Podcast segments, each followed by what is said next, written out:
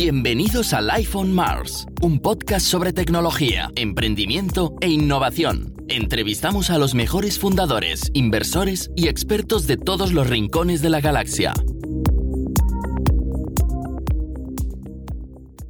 Bienvenidos a Life on Mars, el podcast de Marsbase de tecnología, emprendimiento e innovación. Hoy contamos con dos invitadas muy especiales. Normalmente solo tenemos un invitado por sesión. Hoy tenemos, los tenemos por partida doble. Tenemos a Susana Carmona y a Marta Nolis. ¿Qué tal? ¿Cómo estáis? Bienvenidas al podcast. Hola Alex, ¿qué tal? Encantada de estar aquí. Perfecto. Hoy vamos a hablar de un tema que eh, es un sector que hace unos años no existía, no tenía tanta, tanta notoriedad como está teniendo hoy en día, que es el sector Insurtech, ¿no? Así como en los años 2014, 2015 vimos un gran auge en la, en las empresas tecnológicas en el sector financiero, lo que llamamos fintech. Luego se ha ido diversificando pues, en AdTech, por ejemplo, que también hay las empresas tecnológicas en el sector de la publicidad, en, Fashion Tech, en Sports Tech, en Food Tech y también tenemos, evidentemente, pues, Insurtech en este, en este caso. Tenemos a Susana Carmona, que es directora general de la Mutua del Anchiñés, que eh, nos puede dar un poco más el punto de vista más corporativo de cómo sucede la innovación en el, en el terreno, en el campo de, las aseguradoras. Y luego Marta, que como, responsable de Axel Grow, como CEO y cofundadora de, Axel Grow, que ahora nos contará un poco más qué es, nos dará más el punto de vista de las startups. Entonces, ¿os parece? Vamos, vamos a hablar eh, primero, Mutuals Engineers, Axel Grow, si cada una quiere dar eh, un, minuto de pitch, de elevator pitch, para, dar a conocer de qué es, para situar a, nuestros, a nuestra audiencia.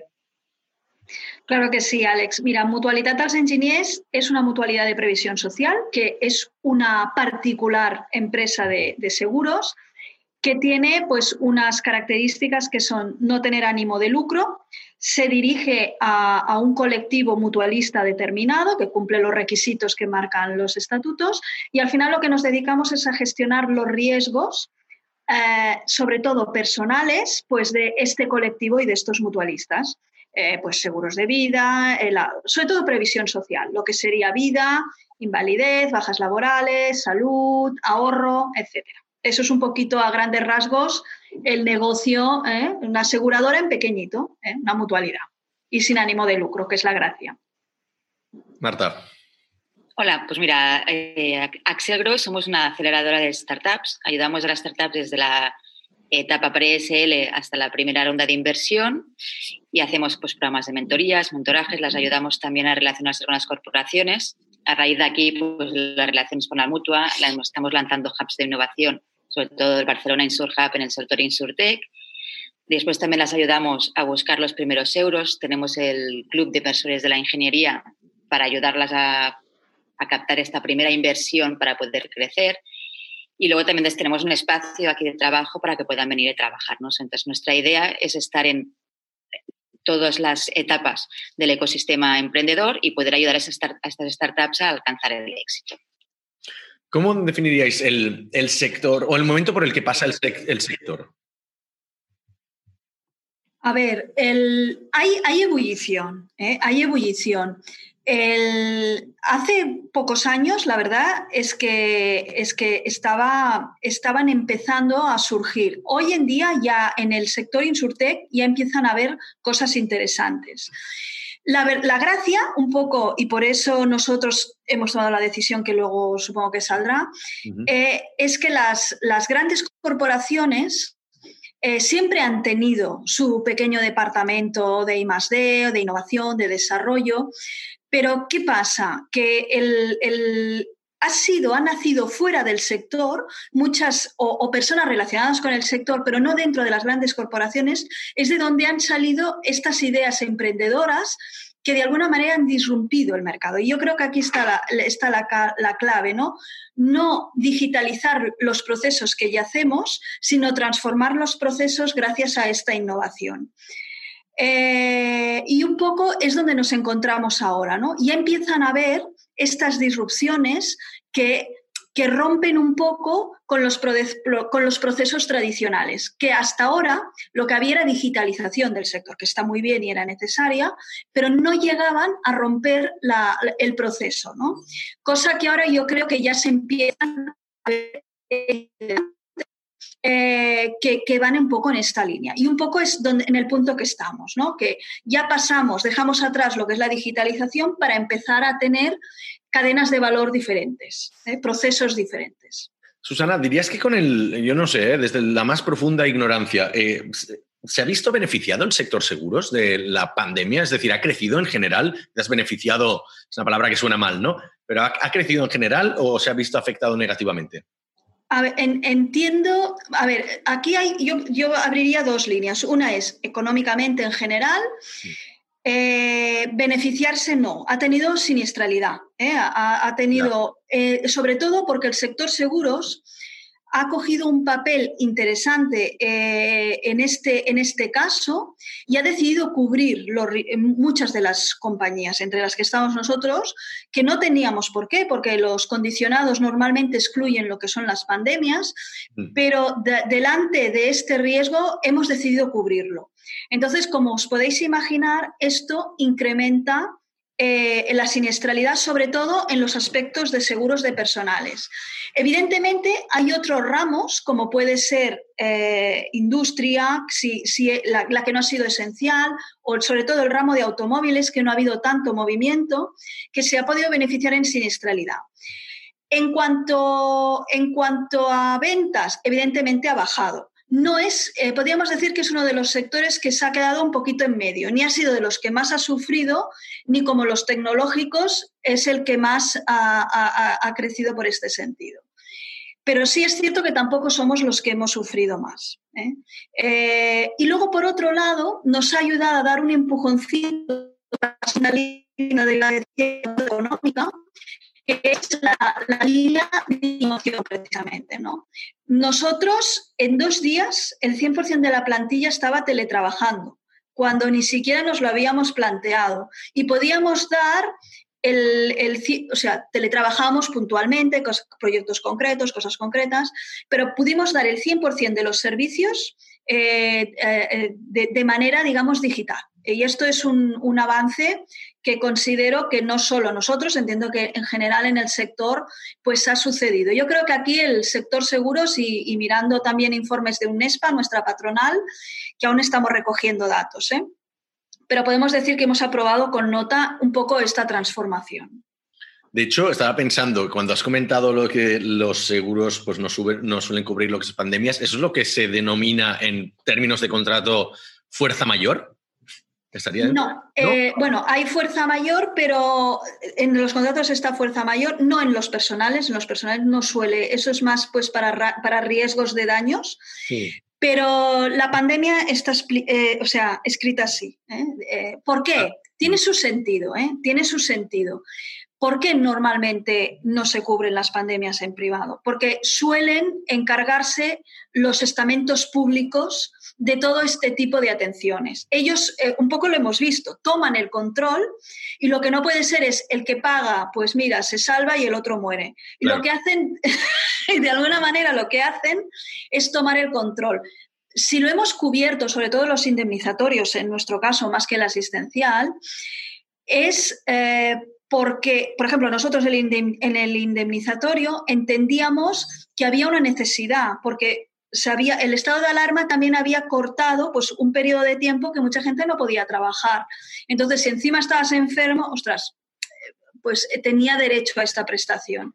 Y en cuanto a lo que es el servicio sanitario, al final la sanidad pública tomó el control de la privada, de alguna manera, con lo cual, mm, tienes de pandemias se excluyen de los condicionados, porque es el Estado el que toma el control del Estado, la, administración del organismo X que, podría ser Europa, en este caso fue, fue a nivel nacional. Vale. De hecho, no sé si te contesto. Me no, me contestas fabulosamente. O sea, es eso, depende. Hay, contratos que lo explicitan, ¿no? Que es una, una cosa de fuerza mayor y algunos que no. Yo que reviso todos los contratos de, de mi empresa, aunque sea todo tema de software, siempre hay la, típica cláusula que acaba con la coletilla, salvo en casos de fuerza mayor. Pero muy pocos contratos explicitan lo que es la fuerza mayor. Entonces, claro, te tienes que remitir a la definición de, fuerza mayor que pueda haber en, pues no sé, en algún, algún estamento jurídico o en Wikipedia a veces, ¿no? Pero es verdad que algunos lo pone, pone pandemia o, todo eso.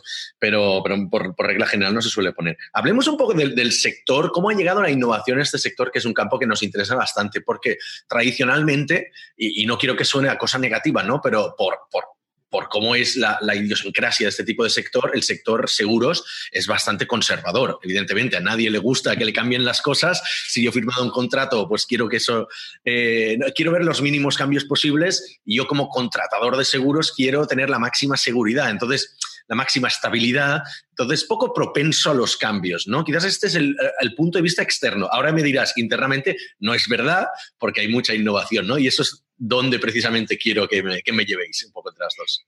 Tomo yo... Adelante. me lo preguntas a mí. Eh, a ver, el sector seguros, el sector seguros tiene la prensa que tiene, por es un sector como el financiero muy regulado. ¿eh? Eh, es un sector que para, para dar esta seguridad jurídica, al, al, porque al final pensar que un contrato de seguro es, tú estás pagando una prima por por un acuerdo de intenciones de un easy, ¿no? De un si se produce tal, tal, ¿no? Eh, entonces, tú de momento pagas esto por un papel, ¿no? Para decirlo de alguna manera. Entonces, ha haber una seguridad jurídica aquí detrás. Está seguro quién ha firmado, eh, cómo se cumplen estas cláusulas. Entonces, toda esta seguridad es primero enemiga eh, de digitalizar, de innovar, porque también eh, las leyes no, no, nos han acompañado mucho a la hora de, hacer la, prueba, ¿no? a la hora de probar los diferentes contratos, las diferentes interacciones. Pero gracias, luego Marta quizá nos puede ayudar, gracias a todas estas iniciativas emprendedoras, Todas estas cosas han ido evolucionando y han hecho que la administración sea más flexible a la hora de poder digitalizar todos estos procesos. Pero tampoco me voy a quitar culpa. Las entidades aseguradoras también son, sobre todo las grandes, son grandes, son muy entendamos, el programa de gestión que hizo, me lo invento, ¿eh? la compañía X multinacional aseguradora costó no sé cuántos millones hace 10 mm, años. Ostras, cambiar todo esto no es fácil. Ya no tanto por la inversión, que, puede estar justificado eh, por los beneficios que te puede dar, sino también por todas las piezas que hay que tocar. Ya no solo para esta decisión de imagínate los comités, todas las personas que intervienen. O sea, has de estar muy seguro. Eso en las actualidades no nos pasa tanto. Somos más pequeñitas, el poder de decisión es más sencillo pero ah, en contrapartida no tenemos los recursos que pueda tener una gran multinacional, ¿no? Tenemos unos recursos mucho más limitados. Por eso tenemos que buscar fórmulas pues, que, nos hagan avanzar, no quedarnos atrás eh, y, poder innovar también en, en, nuestro sector. Pero no sé si te he contestado. Un poco es la regulación que no ayuda y que, y que las, sobre todo las grandes corporaciones, que son las que tienen la capacidad de mover todo esto, pues son pesos pesados y a la hora de hacer cambios de estructura tan grandes como puede ser digitalizar o, cambiar una cadena de valor es complicado. Claro, pero hoy en día hay una opción que no existía hace varios años, que sí, ahora es donde entra aquí en juego Marta, que es apoyarse o apalancarse en el sector startup, ¿no? Que igual pueden ser una buena manera de probar nuevas líneas de negocio, probar probar productos de manera externa o incluso entrar en ciertos sectores o edge cases que no estén regulados todavía y por tanto no, ¿no? No sé, Marta, si me estoy metiendo en la camisa de once varas o... el beneficio que tienen las startups y por eso todas las corporaciones y grandes corporaciones, como que como dice Susana, les cuesta mucho los cambios, y tanto burocráticamente como todo, ¿no? Mover algo en una empresa tan grande es muy difícil, ¿no? Y hacer los cambios de forma ágil es muy difícil. Entonces aquí es donde vienen los beneficios que aportan las startups. ¿no? Las startups son empresas pequeñas, muy ágiles, utilizan todas las metodologías Agile, entonces, que cambian, mejoran en, momentos, si ahora voy por aquí, ahora voy por allá, entonces pueden aportar esta disrupción pues mucho más fácil ¿no? que no, que no una, una corporación y ahí es donde tienen el beneficio las corporaciones. Y aparte otra cosa que se benefician las, que tienen las startups es que hoy en día todo, todo el mundo es 100% digital, ¿no? Y quieren hacerlo todo 100% digital, al momento, fácil. Y estas startups lo que hacen es centrarse en el, en el customer journey, ¿no? O sea, cliente en el centro de todo, qué es lo que le pasa al cliente, cuál es su problema y ahí le busca la solución. Y hacer estos cambios a las corporaciones también es, es mucho más difícil. Y aquí la startup pues es donde aporta mucho valor a las corporaciones. Igual que las corporaciones también les aportan a la startup, ¿no? Porque el conocimiento del sector, el conocimiento del mercado y la, llegada al mercado es mucho más fácil para una corporación. Entonces, aquí es la gracia que juegan estas relaciones entre las startups y las corporaciones, en donde las dos ganan y las otras sacan un valor, ¿no? Claro. Y, quizás también hay un papel que juegan quizás los, los, actores terceros, ¿no? Es decir, yo, por ejemplo, hay, aunque no esté enteramente em, dentro de, vuestro campo, pero sí que hay muchas cosas, por ejemplo, hay un, caso que es particularmente doloroso a la hora de crear una empresa, que es ir al notario. ¿no? O sea, ¿por qué tiene que existir todavía en sí, pleno siglo XXI esa figura? Y ¿qué te asegura que una persona lo va a hacer mejor que, una máquina? ¿no? Porque quizás una máquina hace que el proceso sea más rápido y que haya cero fallos y que... Pero bueno, es algo, quizás es regulación, quizás es algo de también, es un, es un sector complicado y poco opaco, ¿no? El de la notaría. No sé si eso también se da en, vuestro, en vuestro sector, en el que también quizás los responsables se agarran a algo que siempre ha existido así, pero que la irrupción de gente Mm, con un perfil más tecnológico, otro tipo de formación, quizás eh, otros soft skills y más familiaridad, más naturalidad con, trabajar con startups o con procesos innovativos, puede cambiar el sector. ¿Se da también la figura de como el, notario dentro del, del sector seguros para que nos entendamos internamente en la empresa? Quien quiera puede contestar, ¿eh? De las dos.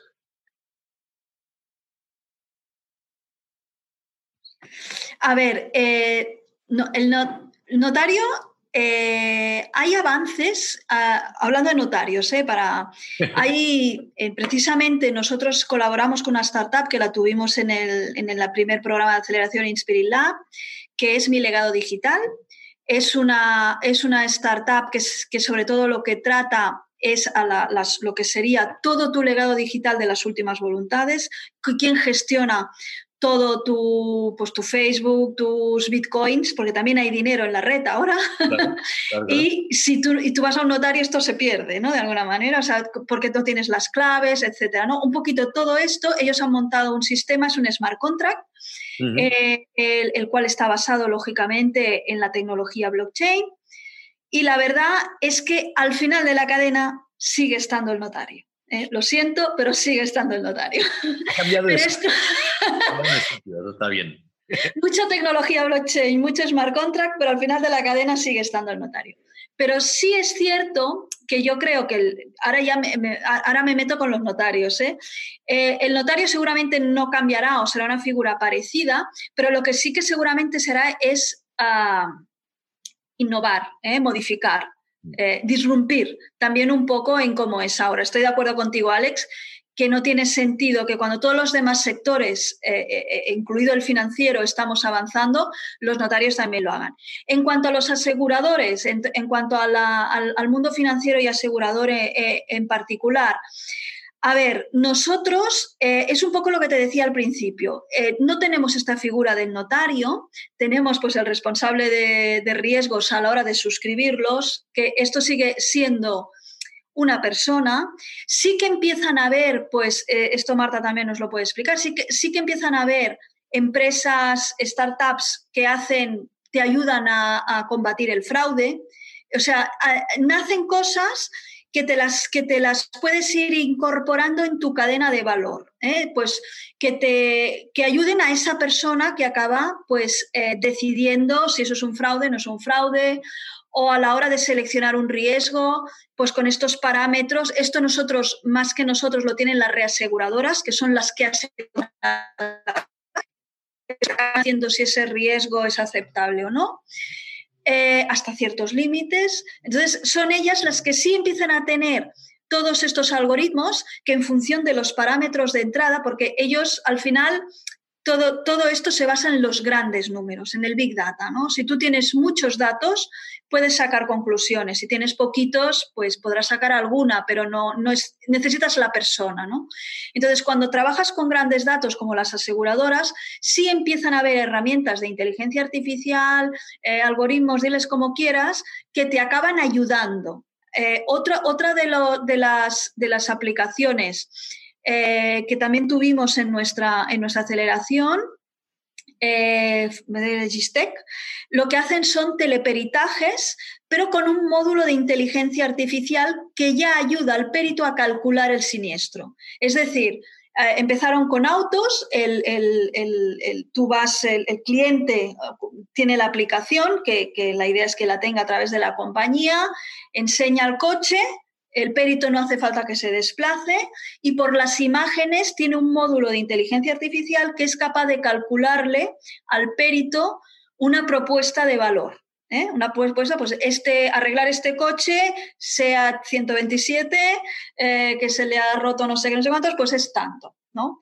Es decir, lo que, lo, esta figura de notario, o sea, siempre hay personas detrás de, todos estos departamentos, del de riesgos, del de siniestros, del de inversiones, pero cada uno de estas personas tiene herramientas eh, sofisticadas ya, podríamos decir, de inteligencia artificial que te ayudan a tomar decisiones. No las toman todavía por ti. ¿eh? O sea, el notario al final de la cadena sigue estando, el responsable del departamento al final de la cadena sigue estando, pero sí que es cierto que hay herramientas que te ayudan mucho a esta decisión. Es decir, ganas eficacia en, el, en la cadena de valor. no sé si te respondo un poco. Fantásticamente, y es una asistencia a puerta vacía, como decimos en fútbol, para mi próxima pregunta, que es para Marta, que es que, para dar un poco de contexto, en los proyectos de innovación o sobre todo en creación de nueva empresa, un error bastante común es pensar que tu producto o tu empresa va a reemplazar por ejemplo, si hay una, las, unas empresas de, hiring tech, creo que se llamaban, ¿no? Las empresas que eran de, que tenían algoritmos para ayudarte a reclutar, crear equipos, no sé qué, iban a sustituir a los equipos de, a las consultoras de recursos humanos o al departamento de recursos humanos. Error.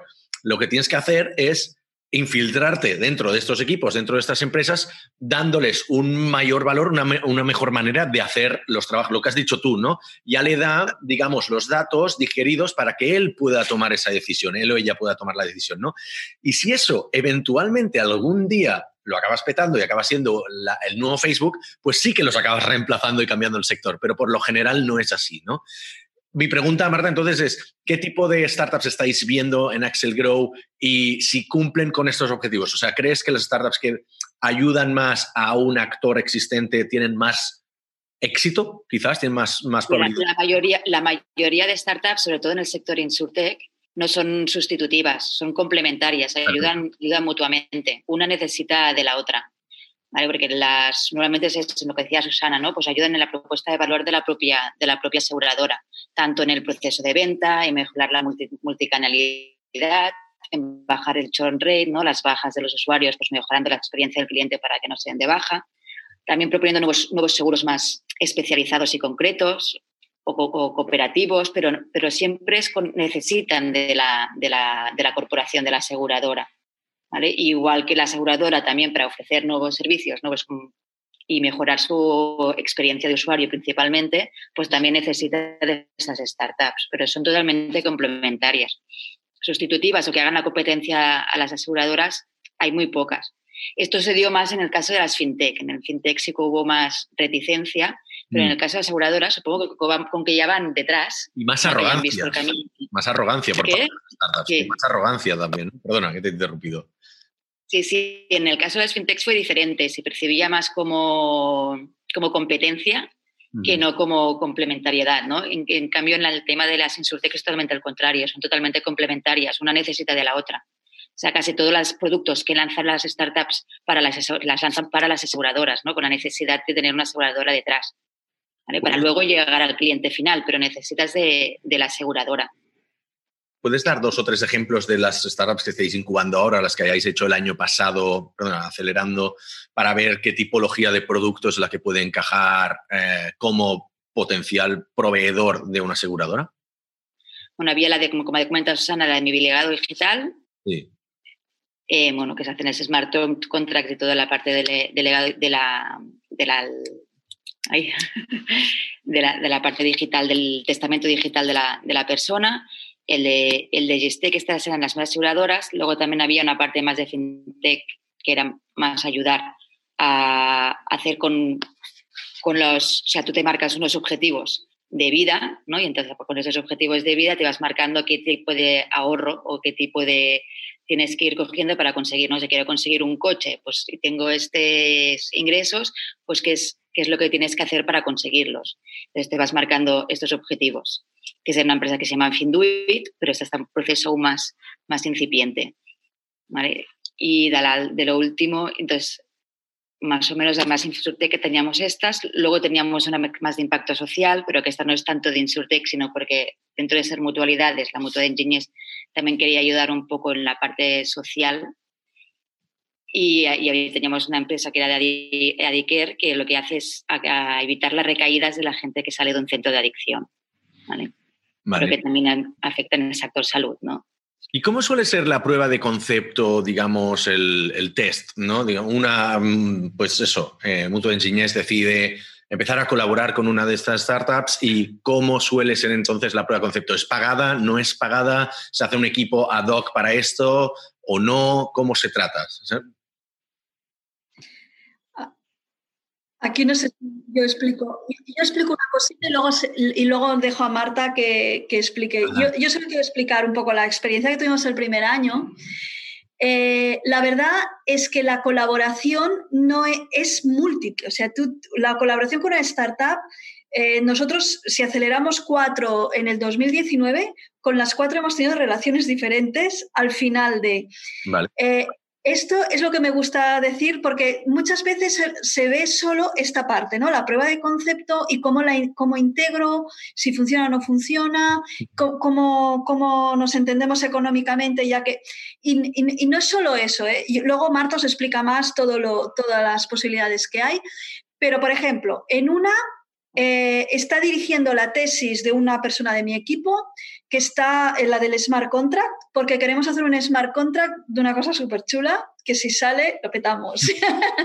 porque es, es, eh, es, también muy social y afecta a las personas que acaben teniendo una dependencia, que quedan un poco desamparadas, de, ya, ya, ya no hablo del, del, del tema asistencial, sino de sus propias voluntades, porque la, la, la ONU no, perdón, sí, Naciones Unidas, la ONU, en derechos humanos considera que las personas con discapacidad eh, tendrían que poder prevaler sus voluntades, no la de la persona que la tutela.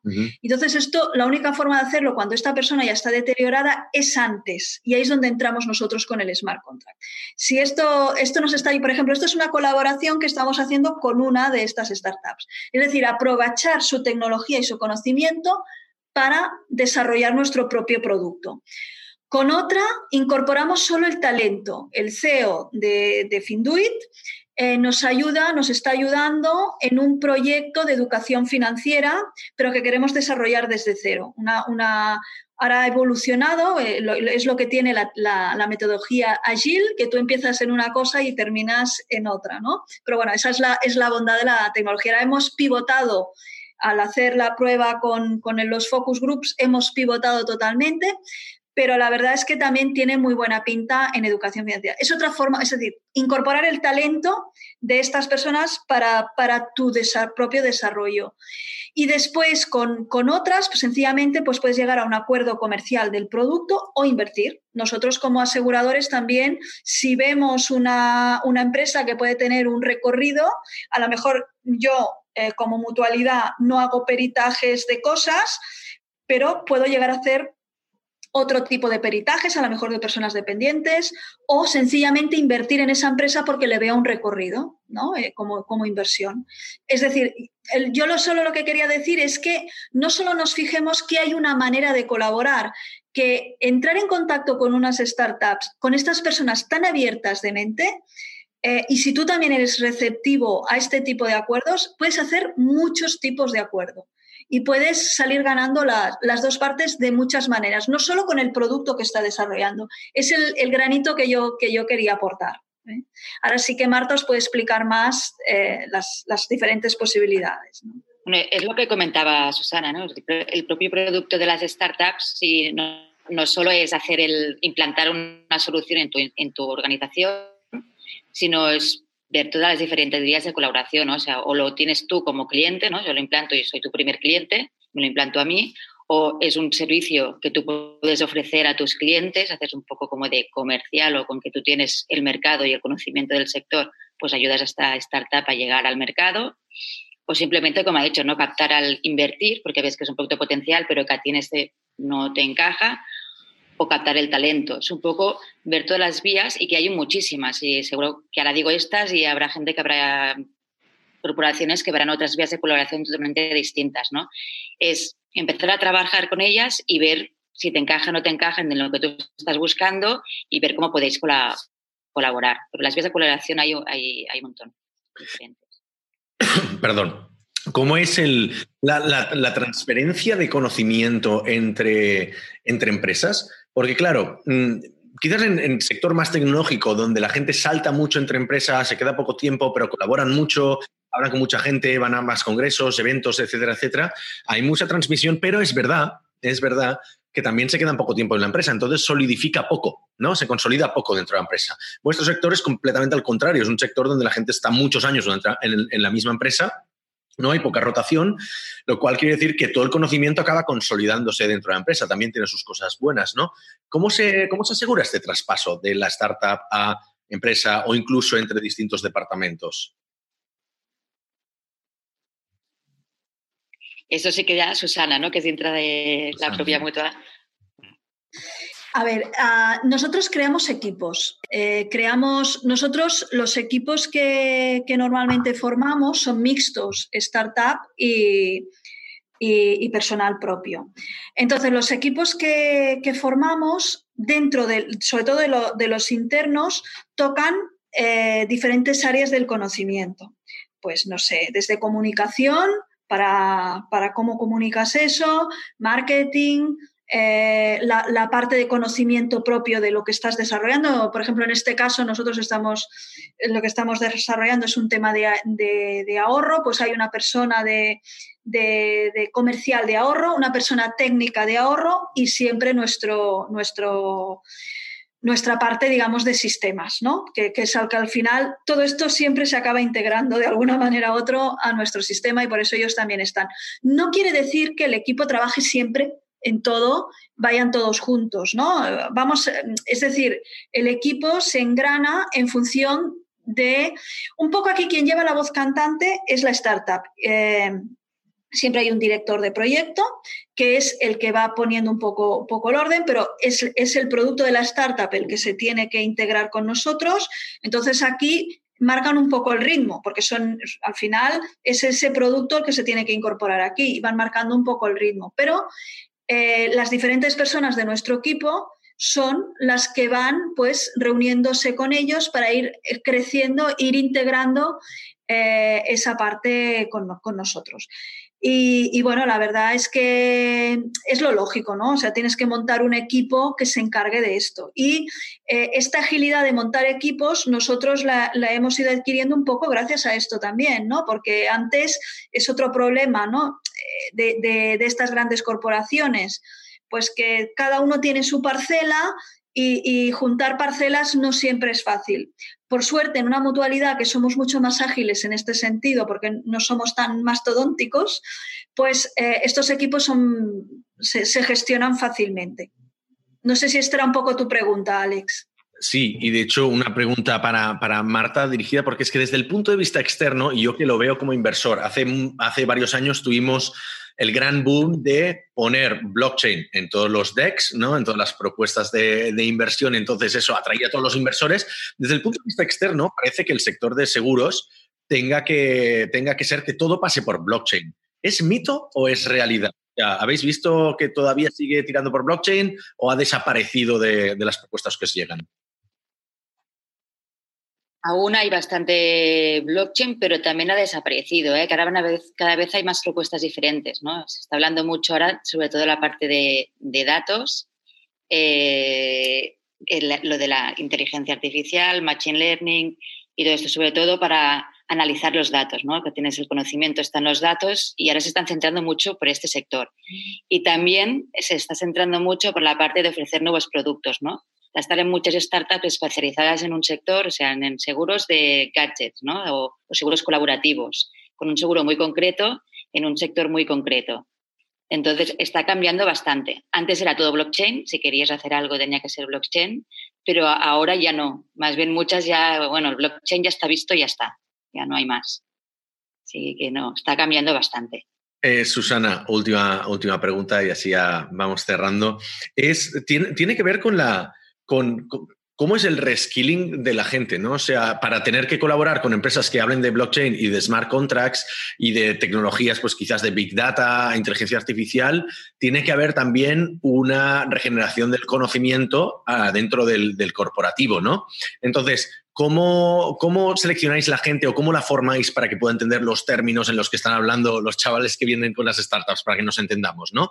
Eh, ¿Tenéis equipos especializados solo en temas de innovación o tenéis programas de formación continua para gente? ¿Lo hacéis ad hoc para cada tipo de, proyecto? ¿Cómo funciona esto? Mira, precisamente la ventaja de esta colaboración de corporación con startup pasa un poco porque no es necesario este reciclaje tan alto.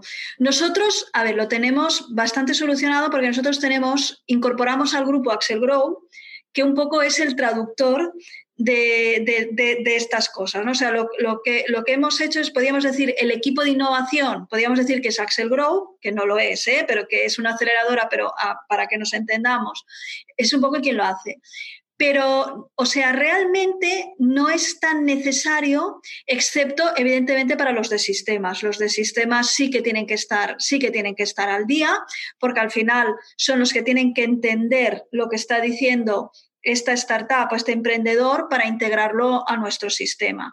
El resto tienen el conocimiento del negocio y con eso les es suficiente. O sea, yo creo que es una de las ventajas de hacer este tipo de colaboraciones. Evidentemente, hacemos formación en innovación, pero no en el sentido tanto de conocer lo que se lleva ahora, sino en el sentido de que estemos más abiertos de mente, seamos menos reacios al cambio. Es decir, es una, no sé cómo decirlo, ¿eh? para no, es, una, es una, una, formación más de innovación psicológica, casi, me atrevo, no sé si se me entiende lo que quiero decir, o sea, para que las personas estemos más activas, menos reactivas al cambio y sepamos trabajar de una forma más más ágil, más moderna, o sea, con estas nuevas, que no tanto de conceptos nuevos, porque eh, para eso ya tenemos Axel Grow y ya tenemos al, sistemas, que son los que tienen que estar un, poco al día. ¿Y cómo aseguráis que desde vuestra parte em, el proyecto en sí, esta integración, esta colaboración, sea una prioridad? Porque normalmente en, grandes empresas eh, los pilotos y pruebas y, y digamos más test a, ese nivel no suelen ser tan interesantes y quizás son más un nice to have que una prioridad, ¿no? O sea, ¿cómo, cómo aseguráis vosotros que los, eh, todo esto tira adelante? Aquí, aquí eh, yo creo que la mutua de los ingenieros tiene, tiene un problema y es que la directora, que soy, que soy yo, soy física y me apasiona todo este tema. con lo cual, con lo cual eh, yo, a mí sí me gusta todo lo que es, o sea, me, mm, me gusta darle vueltas a las cosas, cuestionarme lo que funciona, si puede funcionar mejor y, y un poco es lo que también ayuda a que en el plan estratégico de la mutua de los ingenieros uno de los puntos claves sea esta innovación y esta disrupción, es decir, encontrar... Eh, piensa que nosotros también somos muy pequeñitos, entonces tenemos que innovar, digitalizarnos sí o sí, pero también innovar, porque si no, iremos un poco a ritmo de mercado y no nos lo podemos permitir. Y por eso esta tesis que estamos trabajando, este proyecto de ahorro que estamos terminando, esta, este, este, esta parte nuestra de educación financiera que algún día verá la luz, es decir, estamos trabajando diferentes campos para poder sin olvidarnos nuestros valores, ¿no? Porque nosotros, al final, no hay un accionista detrás. Nosotros ya nos sentimos orgullosos con que los riesgos de nuestros propietarios, que son los mutualistas, estén bien gestionados, estén ellos bien. O sea, les queremos hacer la vida más fácil y para eso necesitamos innovar. ¿eh? Y un poco eso está en la, en la agenda del plan estratégico porque lo necesitamos, pero también porque, porque dices, ¿cómo, ¿cómo haces que esté en la agenda? Porque yo lo veo que es prioritario. ¿no? La involucración de los perfiles directivos es uno de los... Es, fundamental. Es fundamental. Eh, nosotros que hemos organizado algún evento de, de corporate venturing, por ejemplo, ahora no me acuerdo exactamente qué empresa fue, dijo la manera que tenemos de garantizar que los proyectos de piloto con startups y proyectos de innovación funcionan es ponemos al CEO en el equipo para ejecutarlos. O sea, una parte de dedicación del CEO es estar en esos proyectos. Y entonces, claro, eso garantiza que el proyecto no se quede en las capas de project management para que nos entendamos, sino que totalmente de acuerdo. transversal. Tiene que venir de arriba.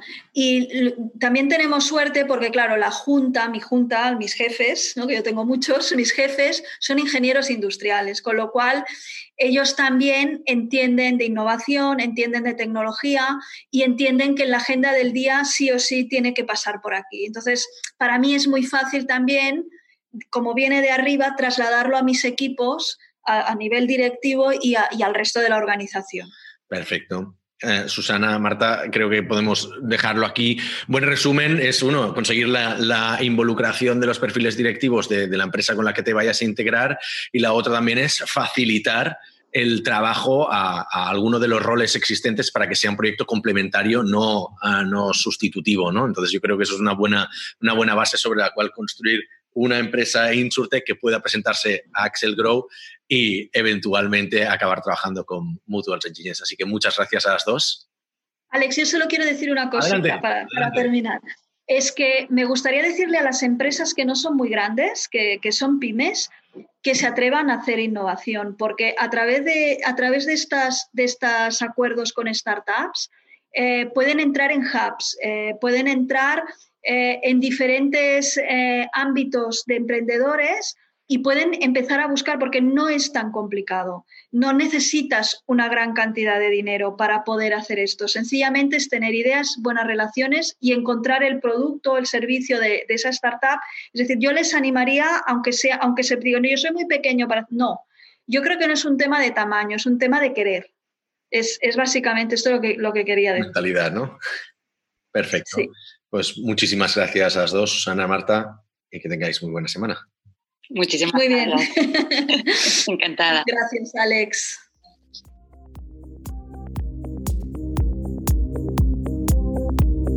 Somos Mars Based, una consultora 100% remota especializada en desarrollo web y móvil de Barcelona. Ayudamos a todo tipo de negocios, desde startups hasta grandes corporaciones, a hacer realidad sus proyectos tecnológicos. ¿Y a ti, en qué te podemos ayudar?